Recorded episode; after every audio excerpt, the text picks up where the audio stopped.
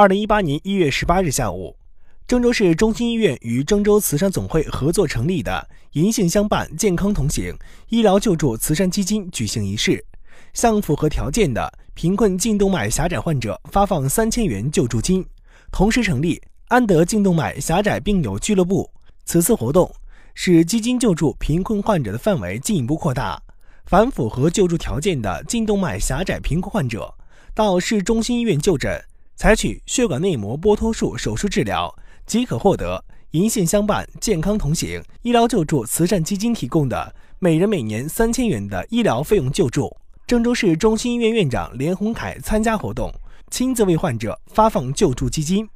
自二零一四年郑州市中心医院正式加入慈善项目队伍以来，就以高涨的热情、严谨的态度、出众的成绩，屡屡进入公众视野。以二零一四年捐资两百余万元，与郑州慈善总会合作成立“银杏相伴，健康同行”医疗救助慈善基金为开端，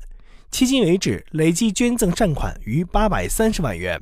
慈善基金支持的各类项目更是层出不穷，发放救助金约五百万元，直接受益人数近万人，在郑州市慈善界产生了显著影响。